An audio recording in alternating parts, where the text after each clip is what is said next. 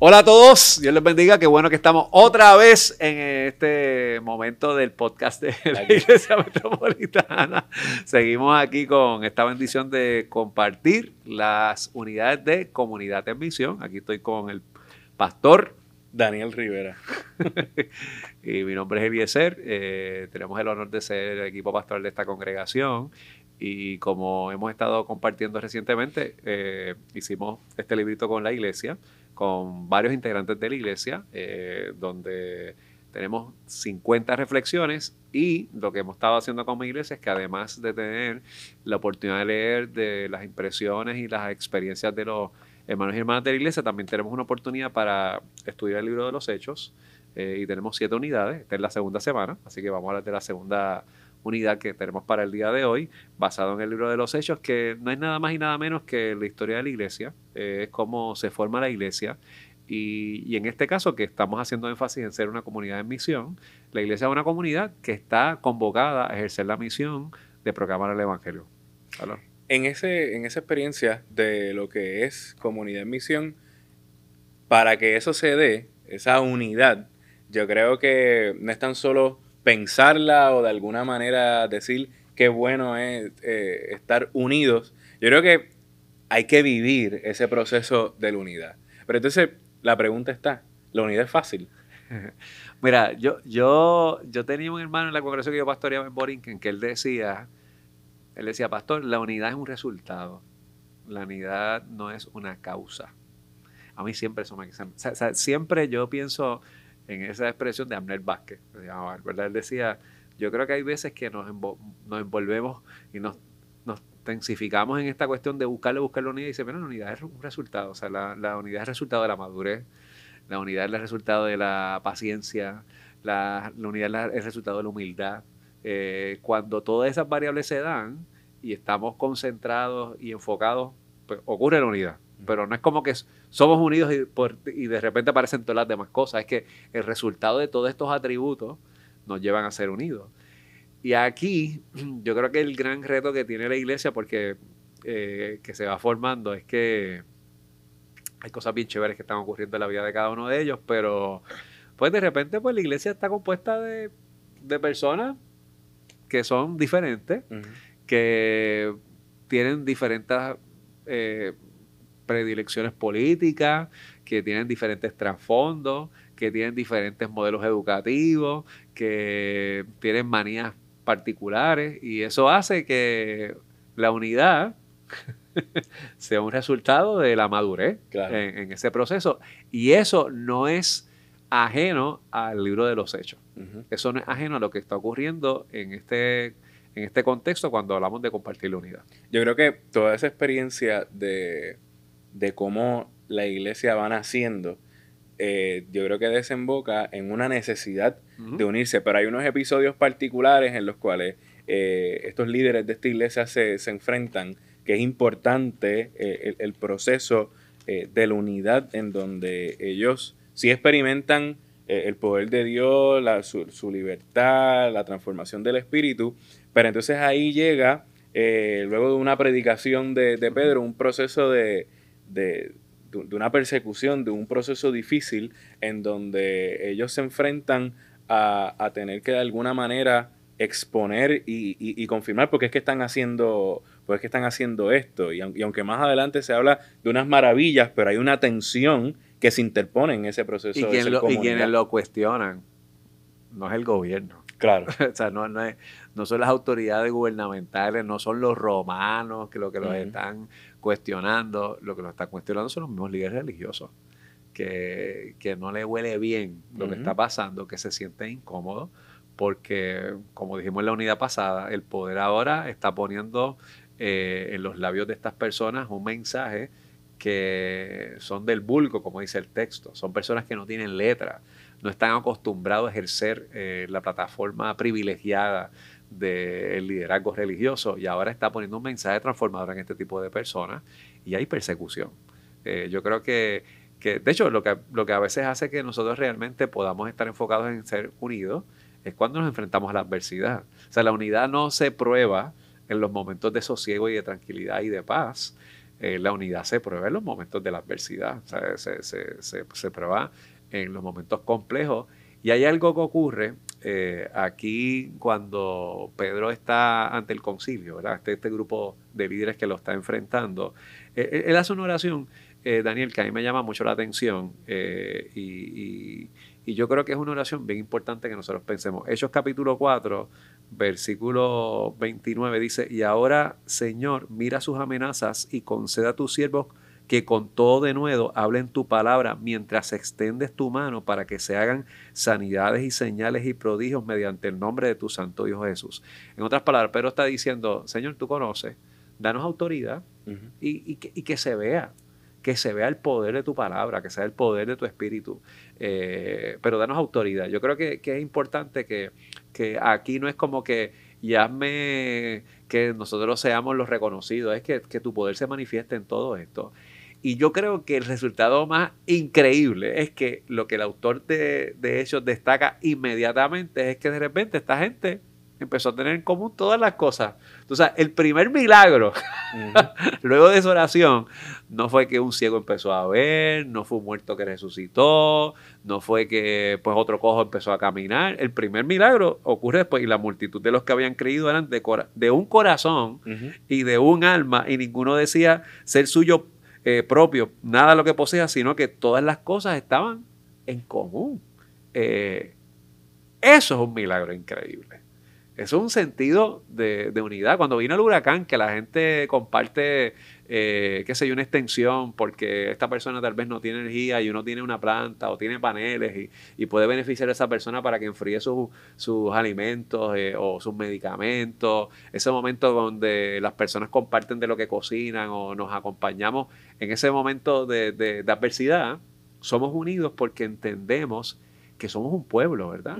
Eh, y, y la sociedad vive en adversidad constantemente.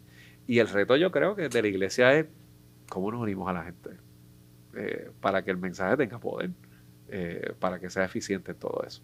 Yo creo que la, imagen de la unidad, qué sé yo, cuando a veces uno pasea por la isla, pues definitivamente eh, es un mismo pedazo de tierra, pero hay un montón de culturas y subculturas dentro de nuestro querido país. Pero la, riqueza de la gente eh, eh, es la misma. Y yo creo que en tanto y en cuanto vamos valorando un poco más la diversidad de cada persona, pues yo creo que ahí se da la, unidad. Pero hay que estar pendiente a la realidad de la gente. Fíjate que ellos tienen en común al final todas las cosas, como ese milagro, como tú dices, porque la oración fue genuina. Por lo tanto, nuestra acción como comunidad, eh, como iglesia, debe ser genuina y honesta en, en poder escuchar la necesidad de la gente, tanto las de aquí como las de afuera, para poder entonces tener en común las cosas. Yo creo que si eso es un, definitivamente eso es un milagro, pero yo creo que está bien cercano. Ahora, el problema yo creo que es trivial y es el cuando se nos olvida estar pendiente de la necesidad de la gente, valorarles en su eh, en lo que cada cual es, y ahí llega el gran obstáculo de la unidad. Bueno, el, capítulo 5 de Hechos presenta una historia que, es bien incómoda. Es Ananías y Zafira. Eh, y y Zafira, pues, eh, pues se quieren aprovechar de lo que, de cómo está avanzando la misión. Porque yo creo que hay algo bien bonito cuando, cuando empezamos a experimentar eh, crecimiento, desarrollo de la experiencia de la fe, cuando vamos viendo que el Señor va transformando nuestra vida y vemos que, mira, la cosa va caminando bien, llega un momento dado que que hay personas que posiblemente pueden desenfocarse y, y, querer manipular en todo el sentido de la palabra cómo deben ocurrir las cosas. Eh, hay mano criminal. y, y, en el caso de Ananías y Zafira, ellos quieren sustraer de la bolsa. Tú sabes, esto, esto va bien, cómo yo me puedo beneficiar. Y, y de hecho, el, texto dice que mienten contra el Espíritu Santo. O sea, es, es algo que, que, obstaculiza el, poder del Espíritu de Dios por querer beneficiarse uno y que los demás no tengan conocimiento. Entonces, la iglesia tiene que, tiene que tener la, la humildad, el cuidado de que en ejercicio de ser una comunidad en misión no caigamos en la corrupción, no, no caigamos en, en nosotros eh, no, no tener en común todas las cosas. Claro. Eh, y, y eso es un gran reto, ¿sabes? porque eh, hay veces que tenemos acceso por el privilegio que nos da eh, la gracia de Dios y, y la plataforma pública que tenemos. eh, y pues tal vez el poder queremos que sea de nosotros y no es el poder del Espíritu de Dios. Queremos ese poder que corrompe, ¿verdad? Como ese famoso dicho de que tú quieres saber cómo es una persona, pues dale poder. Pero si no es el Espíritu de Dios, no es el poder del Espíritu, es el poder que nosotros queremos por nuestra propia capacidad o nuestro propio criterio, pues, pues afectamos. Y, y yo voy más, hacemos que la misión vaya muriendo, porque Ananías y Zafira mueren Ujú. en ese sentido. Y yo creo que ahí eh, no podemos perder de perspectiva que si no estamos en, en comunión, o sea, si no estamos en comunidad, ahí es donde se pierde el sentido de, de la misión. O sea, porque Claro. si yo estoy pensando que el ejercicio de ser iglesia, eh, de cumplir un propósito, y obviamente si le añadimos el ingrediente de que es un propósito divino, pues entonces si yo pienso en que es divino para mí nada más, pues ahí, ahí hay un grave problema. Eh, y yo creo que eso es un llamado, este capítulo 5, a la madurez, de, de- de ver cuál es nuestro carácter como líderes, cuál es nuestro carácter como comunidad en misión. ¿Nos caracteriza el servicio o, o- o servimos para, para que, nos aplaudan? Incluso como nuestra adoración. Eh, se- o sea, adoramos a Dios por lo que me puede dar o porque es Dios, que eso Claro. en muchísimas ocasiones lo hemos discutido. Y yo creo que en ese proceso de pensar en que la misión, oye, es beneficiosa, porque lo es, pero es beneficiosa porque eso es un, un valor del reino que es un asunto de empatía, un, porque es un reino eh, para la gente, que es un reino que puede levantar, como hablábamos en la unidad pasada. Y yo creo, como discutíamos, que si pensamos en un antónimo, en algo contrario contra lo que es la misión, ahí nos encontramos con el egoísmo. Entonces, cuando discutíamos este asunto, eh, es como que, es a rayo, cuando, cuando yo puedo ser egoísta, cuando yo quiero pensar en mis planes, yo estoy siendo contrario a la misión. Y, y voy muriendo. Entonces, la semana pasada hab- hablábamos de cómo eso nos lleva a caminar, a crecer, a expandirnos. Pero entonces, ¿cómo si me desenfoco en querer algo solamente privativo para mí? pues Entonces voy muriendo. ¿Y, y, y cómo eso afecta a la misión? Entonces, ¿cómo en el camino Dios va inquietando y escogiendo gente diferente Ahí está, para ahí, el proceso? ahí- ahí está el detalle, porque no queda en nosotros, eh, Claro. eh, solamente hay que incluir otras personas. Capítulo 6 viene el, el tema importante de la elección de los diáconos, porque de repente la gente ve, oye, esto está creciendo y ustedes no dan abasto. Hay que involucrar a otras personas. Eh, y de repente, pues, pues nos pica esa cuestión de querer controlar. Yo creo que el ser humano le gusta controlar y por eso a veces queremos que se unan basado en lo que yo pienso eh, y no en lo que debe ocurrir. Claro. Eh, y en ese sentido, pues hay, un, hay una, una necesidad de verdaderamente ubicarnos en la responsabilidad de lo que podemos hacer como, como iglesia. Eh, aquí viene la, la elección de los diáconos y hay dos diáconos que son importantes en el capítulo 7 y en el capítulo 8. Desde el capítulo 6 también, pero hay uno que se llama Esteban y hay otro que se llama Felipe. Y yo creo que esos, esos diáconos seleccionados que asisten al proyecto de la misión se constituyen tal vez en los mensajeros más contundentes ahora de la historia de la iglesia. Ya de repente como que hay un, como que hay un shift. Ya no es Pedro aquí el que está ubicado ni Juan. Ahora entramos a otros nombres que desconocíamos, eh, que se llama Esteban y que se llama, eh, eh, se llama Felipe. Esteban es el que nosotros conocemos hoy como el primer mártir de la iglesia. Porque, porque Esteban fue totalmente cuestionado, eh, fue humillado, eh, Esteban fue apedreado. Y si hay momentos que la adversidad nos va a tocar de cerca a nosotros porque, porque en ocasiones hay situaciones injustas. Hay situaciones que laceran el progreso de la fe porque su intención es hacer daño y nos dañan. Eh, y, y Esteban tiene como que, como que, según el texto, tiene algo bien, bien peculiar porque Esteban dice unas palabras que quien único dice esas palabras en el texto bíblico, a, diferencia de Esteban, es el mismo Cristo. Eh, eh, Esteban dice, no le tomes en cuenta este pecado. Eso es lo mismo que Jesús dice, Padre, perdónalos porque no saben lo que hacen. No le tomes en cuenta este pecado. Y ve, ve al cielo y ve al Señor sentado al lado del trono. Eso es increíble lo que ocurre en el texto. Eh, y si Esteban muere, pues eso es lo que verdaderamente lo constituye un testigo, porque la palabra testigo viene la palabra martos, que es entregar la vida por una causa. Y yo creo que, que ahí uno, uno está unido a una causa real, cuando usted está dispuesto a padecer eh, en medio de la situación, porque el poder de Dios se perfecciona. Ahora, ese poder no hizo que Esteban no dejara de padecer. Claro, claro. ¿Sabes? no es un poder que nos lleva a ser eh, una persona que no es, un, un hedonismo, tú sabes, que buscas el placer evitando el sacrificio del dolor. O sea, yo creo que tal vez es lo que podemos decir, como que el poder de Dios no es hedonista.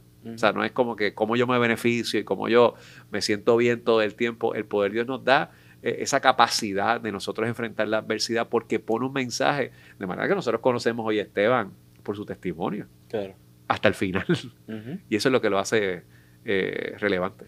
Yo creo que es la característica o la cualidad de, Esteban la que también nos lleva a, definir la, unidad como un proceso de resistencia, pero una resistencia que busca un propósito, ¿no? Que, porque no se basa en resistir por nuestra fuerza humana, sino por el poder del Espíritu. Y es desde esa perspectiva en el que somos también invitados e invitadas por Dios a, a salir de nuestra comodidad a, que la unidad no sea eh, agarrarnos las manos y ya, sino que es un proceso de, entender la, misión primero como de Dios y en segundo lugar como una invitación para todo el mundo. Y yo creo que de nuestra comunidad eh, somos llamados a, bajar hasta Gaza. y, es ahí donde entonces en el próximo capítulo se ve este otro personaje muy importante que es Felipe, siendo invitado por Dios a hacer algo impensable, que es primero que saliera de su comodidad, porque se iba a encontrar con alguien y de momento se da con este hombre que, es etíope, que es de, la realeza de la reina Candace, o sea, que no, no es cualquiera, de, que, sea un extranjero, sí, pero el Espíritu de Dios le invita a, a, que llegue. Entonces la invitación de Dios se vuelve más peligrosa, o sea, la unidad, porque después de esa experiencia mística, yo creo que también en boca del etíope eh, eh, el espíritu le dice, mira, eh, dice, ¿entiendes lo que lee? Porque lo ve leyendo Isaías, le dice, ¿y cómo voy a entender si no hay quien me lo explique? Y volvemos a lo mismo, que hay que hablar el lenguaje de la gente. Claro. De hecho, yo, yo diría, yo diría más, el texto no dice esto, esto es, un, es una interpretación mía, pero yo diría que él es negro. Claro. O sea, que es distinto. Claro. O sea, tal vez es un momento que nosotros tenemos en la escritura, la primera aparición africana, para que nos, que nos presente el texto aquí, es una persona que viene de la realeza es totalmente diferente a la realidad de Felipe, pero quiere decir que tampoco el Evangelio excluye a ese grupo de personas eh, por el color que sea y de dónde vengan. Y que para que se entienda, aquí hay otro acto nuevamente importante. Felipe se acerca, se junta, se monta en el carro con este señor, con este etíope, eh, y transita con él para que pueda entender lo que no entiende del texto que está leyendo. Y la unidad tiene que acercarnos a nosotros, a atrevernos a montarnos con la gente. Eso es así. Eh, a escuchar desde donde no entienden y que podemos explicarles. Porque es un ejercicio de, humildad.